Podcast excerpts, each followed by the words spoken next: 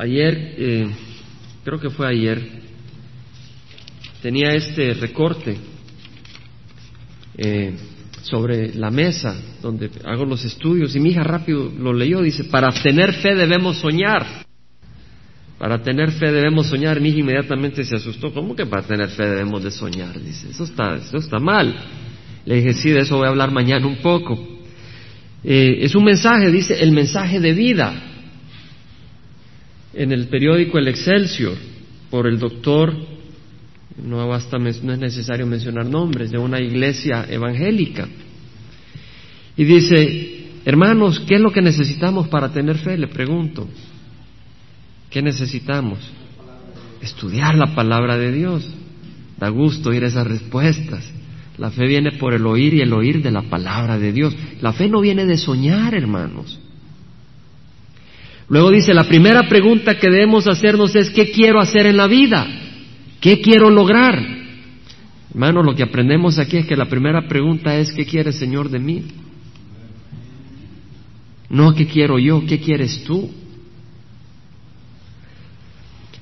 Cuando te haces esas preguntas no seas escaso para contestarla ni vergonzoso ni tímido porque generalmente uno obtiene solo lo que cree que puede obtener.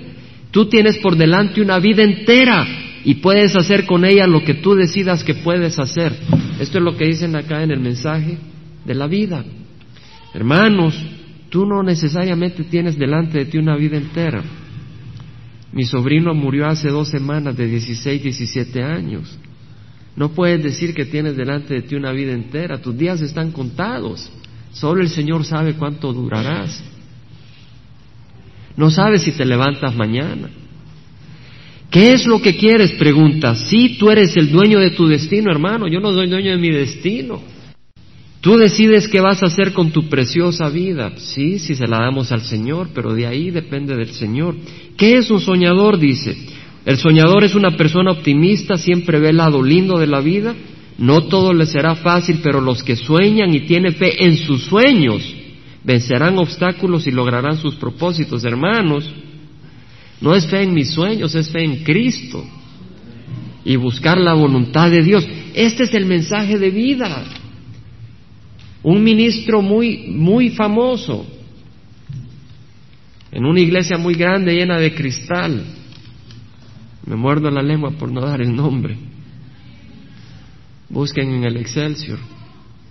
Sé un soñador. Los sueños vienen de alguien que nos dice, el mundo te necesita, hermanos. El Señor no nos necesita, nosotros necesitamos al Señor. Dice acá, Dios nos creó diferente a los animales, nos hizo seres inteligentes para que podamos soñar, para que podamos imaginarnos y visualizar nuestro futuro y luego ejercitar la fe para lograr nuestros sueños. O sea que nos sentamos y decimos, yo quiero ser presidente. Y empezamos a ejercer fe y vamos a ser presidentes. No hay ni un versículo bíblico en todo esto, hermanos. Un solo versículo bíblico es el mensaje de vida. Un doctor. No en, medicina, sino en teología. En una catedral muy grande, evangélica. Hermanos, me dio mucho gozo que mi hija rápido dijera, para tener fe debemos soñar. Me dio gozo, porque como está estudiando la palabra, ¿verdad hermanos? Cuando estudiamos la palabra, ¿qué pasa? Estamos armados, porque el error está entrando en la iglesia evangélica. Ya no solo la iglesia tradicional está llena de error, en la iglesia evangélica está entrando el error. Por eso aquí lo que hacemos es leer la palabra del Señor. No hacemos otra cosa. Nos preparamos. Es lo que venimos a estudiar. Agarremos nuestras Biblias, hermanos. Y hermanos, esta iglesia, esta congregación pequeña es un arco iris. Tenemos de todo. ¿Cierto? Tenemos de todo. Un arco iris, de todo digo en temperamentos, en carácter, peso, alturas, Vamos a estudiar la palabra en Génesis. Padre Santo, te ruego, Señor, de que, que yo disminuya, Señor, y que tú crezcas. Que solo tu palabra fluya, Padre Santo, sobre este vaso, preparado por tu sangre, Señor, para llevar tu palabra, Señor. así como cada vaso que está aquí presente también preparado por tu sangre para llevar tu palabra y tu amor y para recibir, Señor. Alimenta tus ovejas, alimentanos, Señor, danos gozo, danos temor y reverencia hacia ti, Padre, porque tú eres un Dios santo. No eres un sueño, eres una realidad, Padre. Eres un Dios vivo, un fuego consumidor, un Dios santo. Ayúdanos a entender tu santidad, tu amor y tu bendición.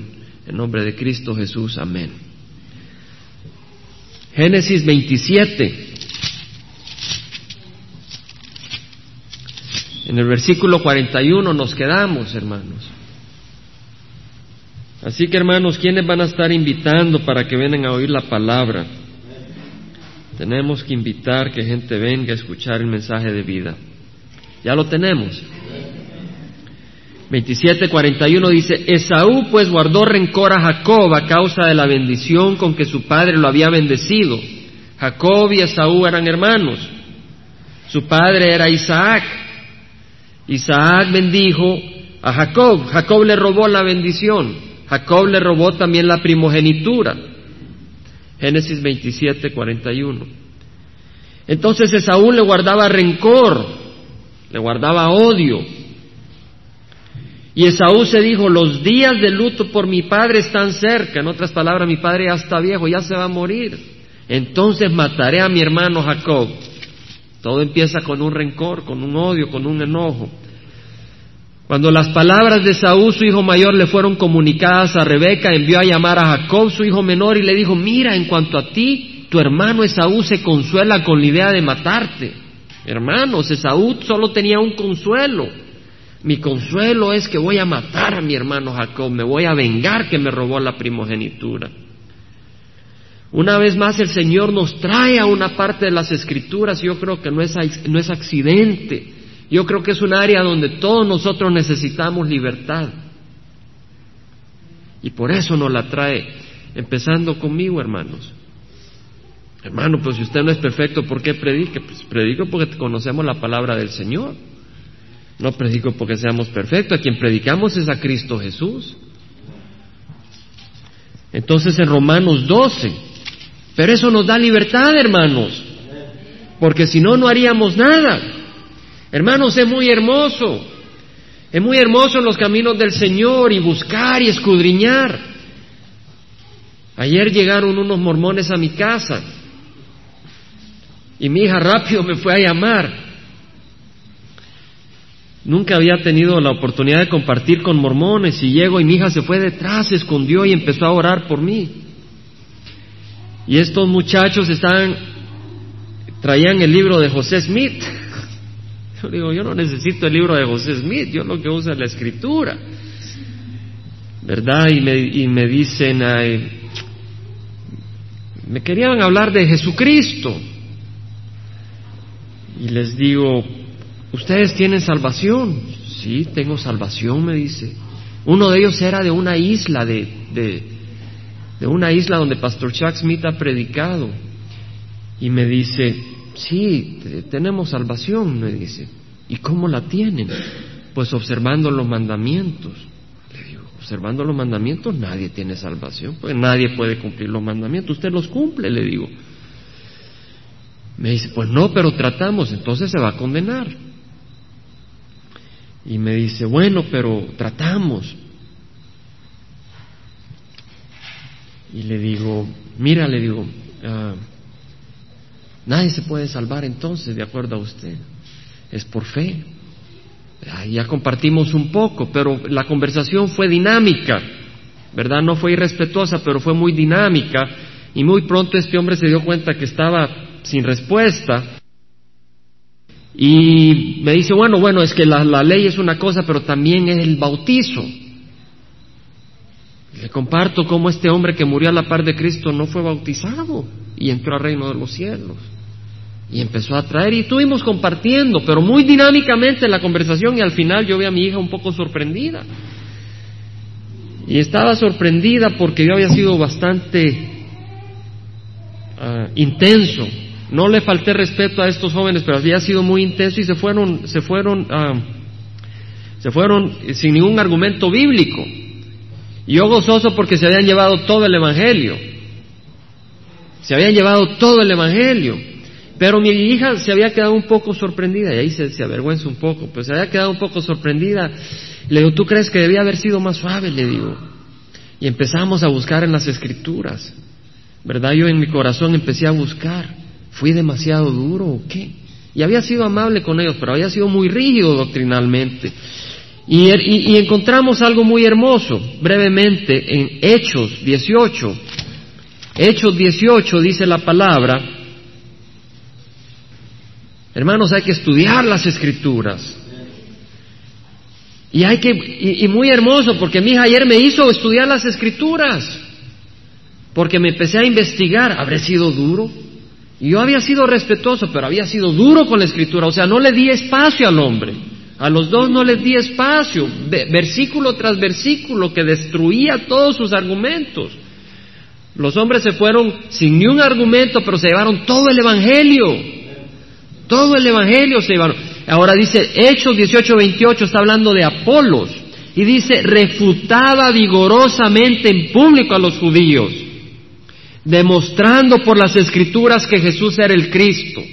Vemos acá, hermanos, refutaba vigorosamente, o sea, no con los dientecitos pelados y con azúcar y chocolate, sino vigorosamente. ¿Entendemos, hermanos? Hay tiempo donde hay que refutar vigorosamente y compartir la palabra del Señor. En, Hechos 17, 17 leemos de que dice que eh, Pablo discutía en la sinagoga con los judíos y con los gentiles temerosos de Dios y diariamente en la plaza con los que estuvieran presentes. Traía la palabra con fuerza y así tenemos que traer la palabra con fuerza. Y después de una media hora de investigar las escrituras, ya tuve paz en mi corazón. ¿Verdad? Tuve paz porque sí investigué, ¿verdad? Tuve paz, pero también la admonición. Aproveché la oportunidad de pedir al Señor, ayúdame Señor a asegurarme que no falte el respeto cuando discuto con esta gente. A mostrarles el amor del Señor, pero también la palabra del Señor. Y a refutar sus argumentos falsos porque son maestros de condenación, de falsedad y de engaño, haciendo discípulos del infierno. Y ellos necesitan, yo sé de que ahora han de tener un dolor de cabeza, porque la escritura les tiene que hablar. Pero de nuevo Génesis 27, eh, estamos leyendo de que eh, Esaú se consolaba con la idea de matar a su hermano Jacob y nos vamos a Romanos 12, rápidamente hermanos, Romanos 12, Leemos que la palabra nos exhorta. Romanos 12, versículo 17, ya lo hemos leído y el Señor desea que lo meditemos de nuevo. Estoy convencido, yo necesito ayuda ahí. Dice, nunca paguéis a nadie mal por mal. Respetad lo bueno delante de todos los hombres. Ahora dice, nunca. Ahí le puse un círculo. No dice, la mayoría de las veces paga bien, no pagues mal, no dice eso, dice nunca, nunca pagues a nadie, nunca, que si te matan a tu hermano, nunca, que si te matan a tu madre, nunca pagues mal por mal. Hermano, eso suena fuerte, pero dice nunca pagues a nadie mal por mal. Si es posible, en cuanto de vosotros dependa, estar en paz con todos los hombres. Eso es imposible a veces. A veces no quieren estar en paz con nosotros, aunque nosotros queramos. Pero podemos no pagar mal por mal. Podemos dejar que Dios juzgue. Y eso dice la palabra en el versículo 19. Amados, nunca os venguéis vosotros mismos, sino dar lugar a la ira de Dios. O sea, la ira de Dios viene. Demos lugar a la ira de Dios, que Dios se encargue porque escrito está, mí es la venganza, yo pagaré, dice el Señor. ¿De quién es la venganza? Él se va a vengar. Entonces el Señor dice, deja. Y en el versículo 21 dice, no seas vencido por el mal, sino vence con el bien el mal. O sea, de que hay que vencer el mal, ¿cómo? Con el bien. Si nos hacen mal, hay que odiar ese mal y responder con bien para tratar de destruir ese mal. Hermano, yo necesito ayuda ahí, porque mi carne se levanta. Y juntos pidámosle al Señor, Padre Santo, cerremos los ojos, hermanos. Venimos no solo a leer, sino a pedir del Señor, a buscar del Señor. Padre Santo, te rogamos, Señor, que nos ayudes a vencer el mal con el bien. Danos corazones como el de Cristo Jesús, que en la cruz dijo, perdónalos porque no saben lo que hacen. Danos corazones como el de Cristo Jesús, que Pablo blasfemaba y perseguía a la iglesia y vino y lo tocó y lo usó y lo amó y lo ama y está en la gloria ahora en su presencia. Danos ese espíritu, Señor. En nombre de Cristo Jesús, amén. Hermanos, no solo hay que dejar que la ira de Dios pague, sino que hay que amar. Y eso lo leemos en Mateo, Mateo 5, Mateo 5, 44. Que dice la palabra, pero yo os digo, amad a vuestros enemigos, o sea que ya no solo dice dejad que Dios se encargue, porque yo puedo decir, yo dejo que Dios se encargue y me, me aparto, pero aquí nos dice, amad a vuestros enemigos, orad por los que os persiguen, o sea, no solo nos dice, deja que Dios se encargue, Mía es la venganza, dice el Señor, da lugar a la ira de Dios. No solo eso, dice, amad a vuestros enemigos. Hermano, no es accidente que volvemos a encontrarnos estos versículos. No es accidente. Tal vez el Señor está hablando solo conmigo, pero yo creo que nos habla a todos. Según lo entiendo, estamos cortados con la misma tijera, somos hijos de Adán. Somos hijos de Adán y tenemos esa misma carne pecadora. Génesis 28, seguimos con nuestro estudio. 27, versículo 43. Ahora pues, hijo mío, obedece mi voz. ¿Quién está hablando acá? Es la, la, madre de Jacob, la esposa de Isaac. ¿Cómo se llamaba? Rebeca. Ahora pues, hijo mío, obedece mi voz, levántate y huye a Arán, a casa de mi hermano Labán. Hermanos, Arán quedaba a 800 kilómetros. Imagínense hasta dónde tenía que huir. Si no, Saúl le volaba la cabeza a 800 kilómetros de donde estaba. Huye a la casa de mi hermano Labán y quédate con él algunos días hasta que se calme el furor de tu hermano, hasta que la ira de tu hermano contra ti se calme y olvide lo que le hiciste. A veces uno se lleva los rencores hasta la muerte y no los olvida. El que se lleva los rencores hasta la muerte va pasando hasta el infierno. Porque si nosotros no perdonamos, el Señor no, nos perdona. Entonces enviaré y te traeré de allá, de allá. ¿Por qué he de sufrir la pérdida de vosotros dos en un mismo día? Y Rebeca dijo a Isaac, estoy cansada de vivir a causa de las hijas de Het. Las hijas de Het eran las esposas de Saúl, eran cananeas y tenían otras costumbres y Rebeca ya estaba desesperada. Esaú no solo se casó con una mujer, sino con dos mujeres cananeas. Y dice, estoy cansada de vivir. Dos veces dice, estoy cansada de vivir. La primera es cuando tenía a sus hijos en el vientre y peleaban en el vientre. Y dice, ¿para qué quiero vivir así? Dice. Y aquí vuelve a decir, estoy cansada de vivir a causa de las hijas de Het. Si Jacob toma mujer de las hijas de Het como estas de las hijas de esta tierra, ¿para qué me servirá la vida? En otras palabras, dice, ya tengo dos nueras así, llego a tener la tercera, me pego un balazo. Lo que está diciendo Rebeca. No quiero vivir. Entendemos acá la historia, hermanos. Y seguimos leyendo. Y llamó Isaac a Jacob. Isaac llamó a Jacob. O sea que Rebeca le dijo, huye. Y Isaac dice, déjame pues llamar a Jacob y a ver. Llamó Isaac a Jacob y ¿qué hizo? ¿Qué es lo primero que hace? Lo bendijo. Pongamos atención. ¿Qué hizo Isaac a Jacob? Lo bendijo. Y le ordenó diciendo, no tomarás mujer de entre las hijas de Canaán, levántate, ve a Padán Aram. Padán Aram era la zona, a casa de Betuel, padre de tu madre, y toma de ahí mujer de entre las hijas de Labán, hermano de tu madre. Y el Dios Todopoderoso, ¿qué? Te bendiga te haga fecundo y te multiplique para que llegues a ser multitud de pueblos. ¿Qué es lo que venía a recibir Jacob? Bendiciones. Isaac lo bendice y también pide que Dios lo bendiga, que lo haga próspero y que multiplique. Hermanos, Isaac es hijo de la promesa, ¿cierto? Y Jacob es hijo de la promesa. ¿Y por qué es hijo de la promesa? ¿Qué es lo que recibe? Bendiciones. Hermanos, y la raza humana fue creada por Dios para recibir bendiciones. Lo podemos leer en Génesis. Génesis 1, versículo 26. El hombre fue creado para recibir las bendiciones de Dios, no la maldición de Dios. El infierno, el lago de fuego, ha sido creado para Satanás y sus demonios, no para el hombre. Pero los que rechazan la sangre de Cristo, para allá van a ir a parar. Génesis 1.26, y dijo Dios, hagamos al hombre a qué?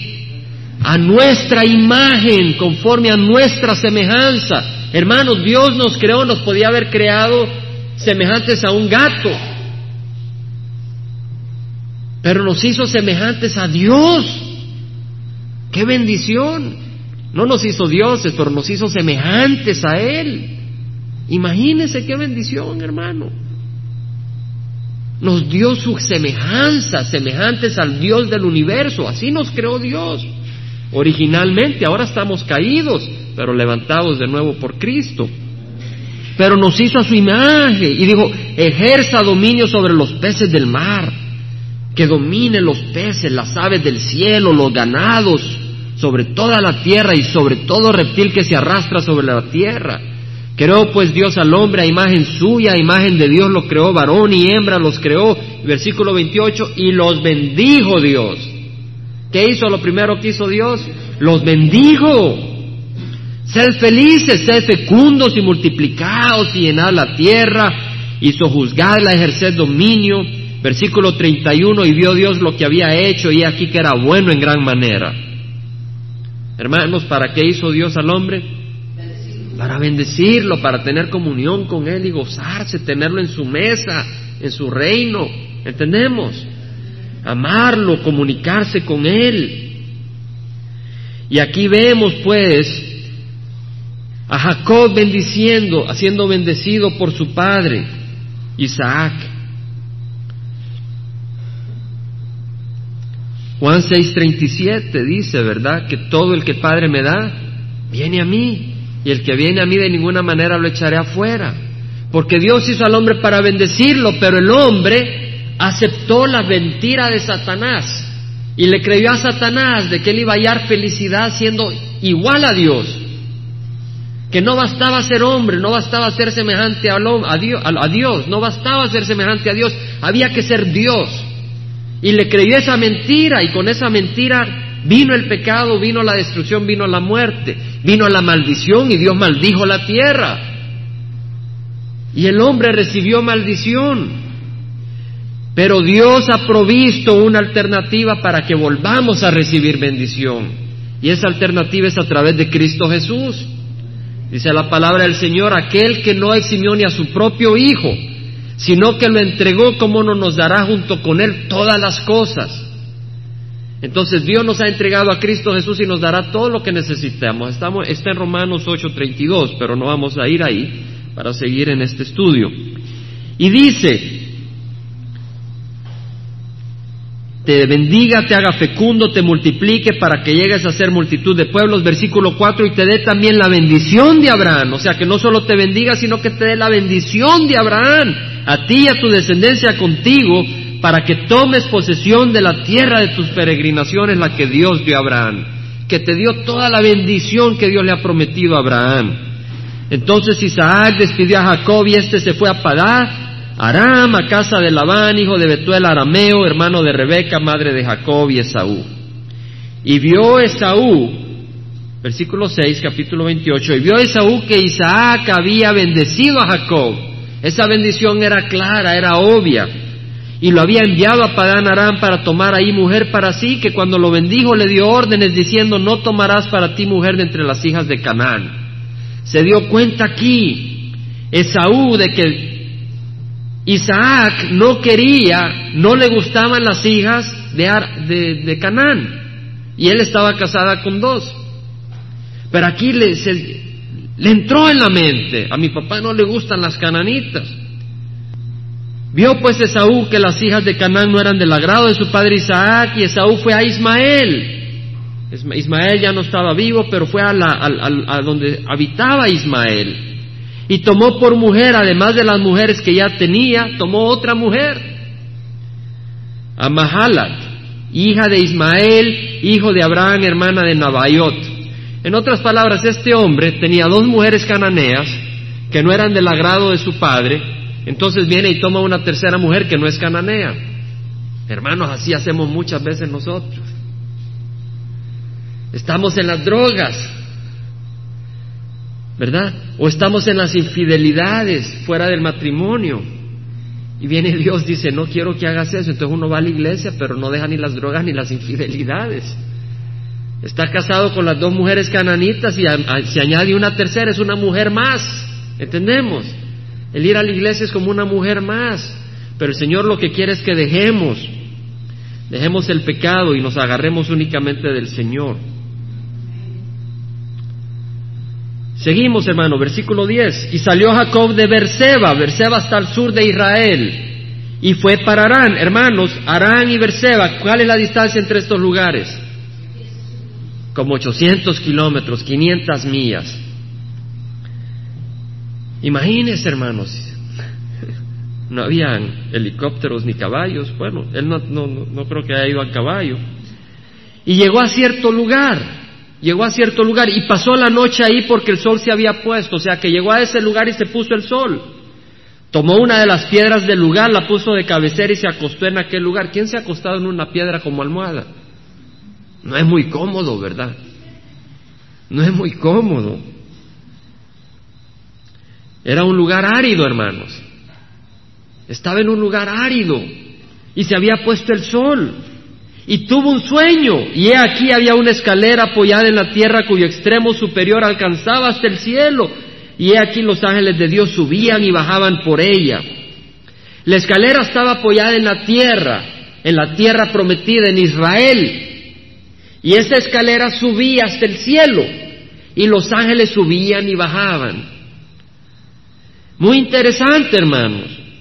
Porque he aquí, Jehová estaba sobre esa escalera y dijo, yo soy Jehová, el Dios de tu padre Abraham, el Dios de Isaac, la tierra en la que estás acostado te la daré a ti y a tu descendencia. ¿Quién se le apareció en el sueño? Jehová. Hermoso que Dios se le aparezca a uno en el sueño. También tu descendencia será como el polvo de la tierra, no de sucio, sino de abundante. Tendrás una gran descendencia y te extenderás hacia el occidente, hacia el oriente, hacia el norte, hacia el sur, y en ti y en tu simiente serán bendecidas todas las familias de la tierra. Vuelve a salir la palabra bendecidas. Las bendiciones de Dios. Dios gozoso se le aparece a Jacob y te dice, te voy a bendecir, porque es hijo de la promesa. ¿En dónde se le apareció Dios a Jacob? En un lugar desierto en la oscuridad. Y no estábamos nosotros en la oscuridad de nuestras vidas y en un lugar desierto cuando se nos apareció Dios. No necesitamos una catedral de cristal. No necesitamos una catedral llena de luces. Dios no habita en templos hechos de manos humanas. Aquí está lleno de arañas. Pero a Dios no le importa y aquí está en medio de nosotros. Podemos ir a un lugar lleno de oro y Dios no está ahí porque se ignora su palabra. Pero aquí estamos estudiando la palabra del Señor. Dice el versículo 15, he aquí yo estoy contigo, hermanos, qué bendición. He aquí yo estoy contigo y te guardaré por donde quiera que vayas y te haré volver a esta tierra porque no te dejaré hasta que haya hecho lo que te he prometido. ¿Y qué le ha prometido? Bendecirlo. ¿Quién cree que Dios es mentiroso? Aparte de nuestros oídos esa idea. Y Dios ha prometido bendecir a su pueblo. Despertó Jacob de su sueño y dijo, ciertamente Jehová está en este lugar y yo no lo sabía.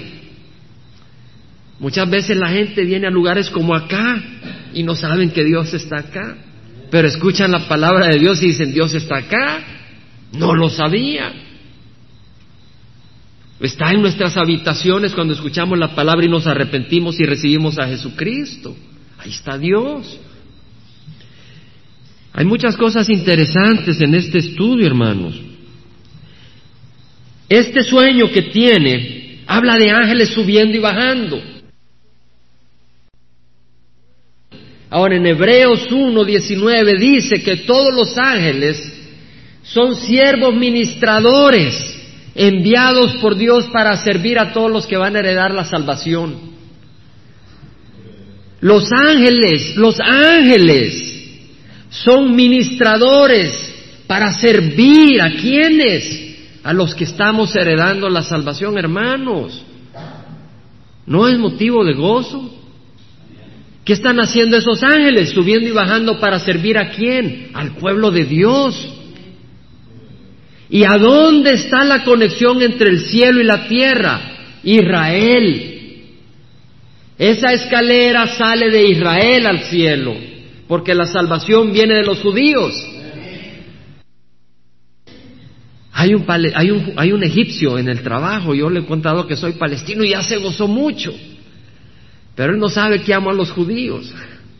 Ahí ya se va a, dar se va a poner un poco triste. Amo a los judíos siendo palestino. Pero la salvación viene de los judíos.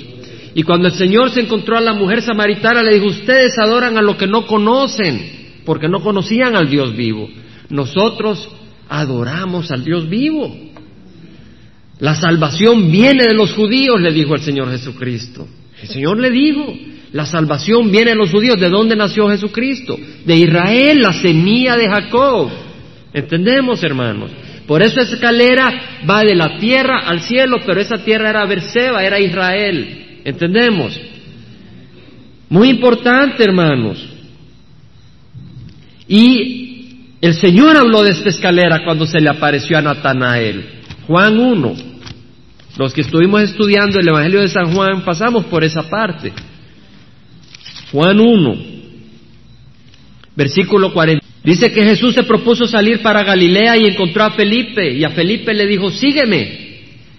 Felipe era de Bethsaida, de la ciudad de Andrés y de Pedro. Bethsaida era la ciudad de Andrés y Pedro. ¿Qué eran Andrés y Pedro? ¿Primos o qué? Hermanos. Habían dos hermanos, cuatro hermanos entre los apóstoles. Santiago y Juan eran hermanos. Hijos del trueno le llamó el Señor Jesús. Tenían su carácter. A mí se me hace que yo soy hijo del trueno también. Pero lo hermoso es que el Señor no nos descarta, nos usa si estamos disponibles. El Señor no busca gente perfecta, si no, no encontraría ni uno. Busca gente que le quiere dar el corazón. ¿Entendemos, hermanos? Santiago y, Santiago y Juan quería que lloviera fuego sobre una aldea que no recibieron al Señor. ¡Ah, llover fuego! Felipe era de Bethsaida, de la ciudad de Andrés y de Pedro. Felipe entró encontró a Natanael y le dijo, hemos hallado a aquel de quien escribió Moisés en la ley y también los profetas, a Jesús de Nazaret, el hijo de José. Y Natanael le dijo, ¿puede algo bueno salir de Nazaret? poco cínico. Nazaret era un lugar despreciable, como una vía muy despreciable para Israel. Felipe le dijo, ven y ve. Jesús vio venir a Natanael y dijo de él, he aquí un verdadero israelita en quien no hay engaño. Jesús le complementó, le dijo un piropo, le dijo algo bueno.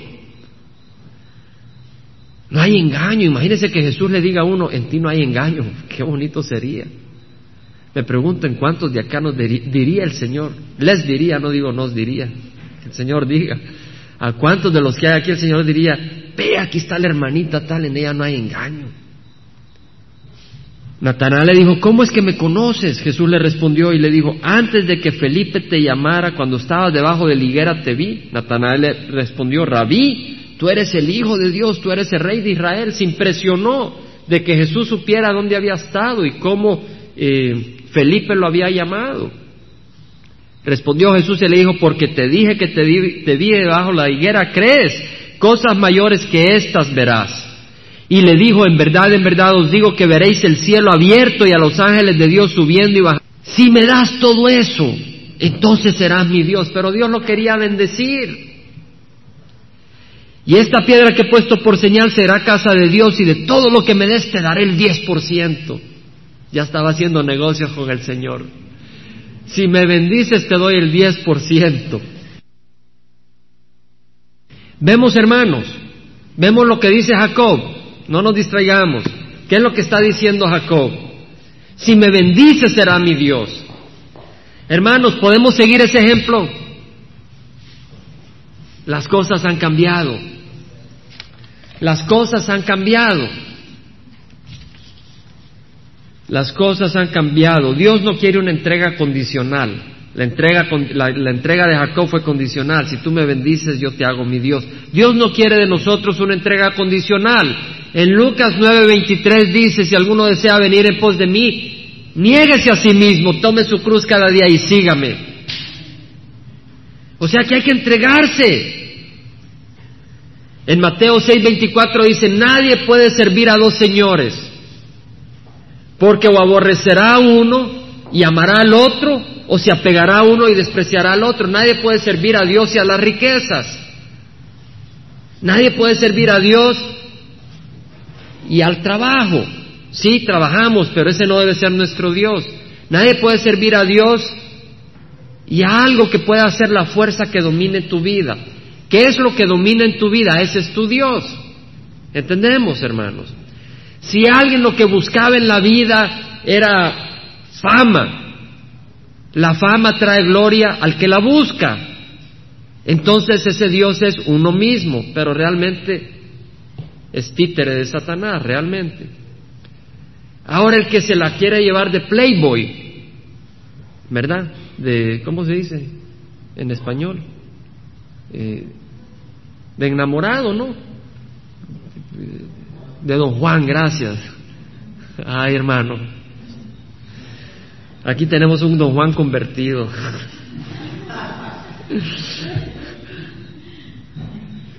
¿Verdad? Cuando alguien va detrás de la mujer son su Dios, entendemos hermanos. Lo que uno busca, la mujer puede ser el Dios de uno, las mujeres o el hombre para las mujeres, entendemos hermanos. Es lo que tenga el poder sobre la vida de uno, para lo que uno vive. Pero si vivimos para Cristo, ¿quién es nuestro Dios? Cristo. El Señor dice, busca primero el reino de Dios sobre todas las cosas, el reino de Dios y su justicia, y todas estas cosas os serán añadidas. En Romanos 12 nos dice, por lo tanto, hermanos, debido a la misericordia de Dios, entreguemos nuestro cuerpo como sacrificio vivo y aceptable a Dios. ¿Entendemos? ¿Qué tenemos que entregar nuestras vidas? Ahora uno dice, ¿cómo le voy a entregar mi vida a Dios sin antes conocerlo?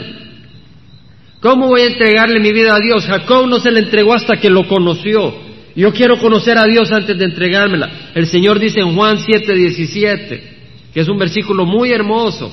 Dice, el que desea hacer la voluntad de Dios, el que busca la voluntad de Dios, dice Jesucristo, sabrá si hablo las palabras de Dios o si hablo por mi propia iniciativa. ¿Entendemos? Lo que, el que busca la verdad la encuentra, dice el Señor Jesús, el que busca, encuentra. El que pide, recibe, y al que toca se le abre. Por eso dice, buscad y encontraráis, pedid y recibiráis, tocad y se os abrirá. Entonces, si queremos saber si Dios nos quiere bendecir, si se nos ama, pidámosle que se nos revele y se nos revela a través de qué? A través de la palabra de Dios. Y al revelarse Dios, entonces, ¿qué podemos hacer, hermanos? Entregarnos. No nos podemos entregar sin conocer a Dios o sin oír ese llamado. El que no sabe quién es Dios, el que no sabe que Dios nos quiere bendecir, no se le va a entregar. El que cree que Dios viene a robarte la vida y el gozo y la paz, no se le va a entregar a Dios. El que se le va a entregar a Dios es el que está buscando y pone oído y viene la palabra de Dios y le abre el corazón y dice, Señor, sí, a ti me entrego. ¿Entendemos, hermanos? Si no, uno se le entrega a quien quiera. Por eso la palabra de Dios nos revela a Dios y entonces nos los entregamos a Él. Y luego el Señor no nos pide solo el diezmo, nos pide nuestra vida. ¿Entendemos, hermanos? Versículo 29. Perdón, capítulo 29. Entonces Jacob siguió su camino y fue a la tierra de los hijos del oriente. Y miró y vio un pozo en el campo. Y he aquí tres rebaños de ovejas estaban echadas ahí junto a él porque de aquel pozo daban de beber a los rebaños y la piedra sobre la boca del pozo era grande. Ahí habían tres rebaños de oveja alrededor del pozo, hermanos. Así somos nosotros, estamos alrededor del pozo. Porque Dios tiene las palabras de agua viva. Entendemos que es la que estamos estudiando. Como ovejas nos alimentamos de la palabra del Señor. El Señor le dijo a la mujer samaritana, el que, viva, el que beba del agua de este pozo volverá a tener sed. El que beba del agua de este pozo volverá a tener sed. ¿Cierto, hermanos? Este pozo no le va a satisfacer. Pero dice el Señor Jesús, el que beba del agua que yo le daré, tendrá vida eterna. No volverá a tener sed jamás y de él brotará agua para vida eterna. En otras palabras, la palabra satisface nuestra sed, nos da vida eterna y brota de nuestro corazón, ¿qué hermanos? La palabra que le da vida eterna a otros. ¿Entendemos, hermanos? Así estaban estos tres rebaños de ovejas. Y dice que cuando todos los rebaños se juntaban ahí, entonces rodaban la piedra de la boca del pozo y daban de beber a las ovejas y volvían a poner la piedra en su lugar sobre la boca del pozo. Y Jacob dijo, ¿conocéis a Labán? Perdón, Jacob dijo a los pastores, hermanos míos, ¿de dónde sois? Y ellos dijeron, somos de Arán. De Arán venían estos pastores. Entonces les dijo, ¿conocéis a Labán, hijo de Nacor? Y ellos respondieron, lo conocemos. Imagínense, hermanos, no es coincidencia. Dios lo había guiado. Este hombre, Jacob, era el que le gustaba vivir en las tiendas, no era el cazador. Y a este hombre le toca ir por 800 kilómetros, caminos peligrosos, y el Señor lo va guiando con su mano. Y llegó ahí a los pastores de Labán. ¿Conocéis a Labán, hijo de Nacor? Le respondieron, lo conocemos. Y él les dijo, se encuentra bien. Y dijeron, está bien. Mira, su hija Raquel viene con las ovejas. Ahí venía la hija de Labán. ¿Y qué es lo que venía buscando Jacob? Esposa. Es la costumbre. La costumbre de los palestinos y los egipcios. Este muchacho egipcio se fue a Egipto a buscar esposa el año pasado o hace dos años. Y en la raza de los palestinos, de mi raza, muchas veces las muchachas, los muchachos se van a Palestina, lo que era Palestina, a buscar muchacha. van a sus tierras a buscar muchacha. Y ahí encontró, venía Raquel, y él le dijo, he aquí, aún es pleno día, no es tiempo de recoger el ganado, dad de beber a las ovejas e id a apacentarlas. En otras palabras, no se vayan, se está poniendo bueno, aquí viene esta muchacha, dice Jacob.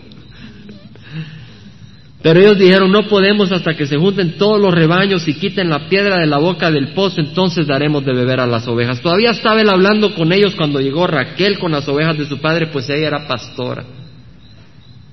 Hasta sabía trabajar, hermanos. Y sucedió que cuando Jacob vio a Raquel, hija de Labán, hermano de su madre, y las ovejas de Labán, hermano de su padre, Jacob subió y quitó la piedra de la boca del pozo y dio de beber al rebaño de Labán, hermano de su madre. Entonces Jacob besó a Raquel. Pero este es, este es en el sentido palestino, ¿verdad? Los parientes se besan en los cachetes.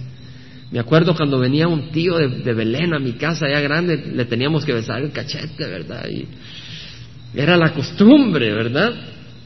Ya los hombres se besan los cachetes allá. Jacob besó a Raquel y alzó su voz y lloró.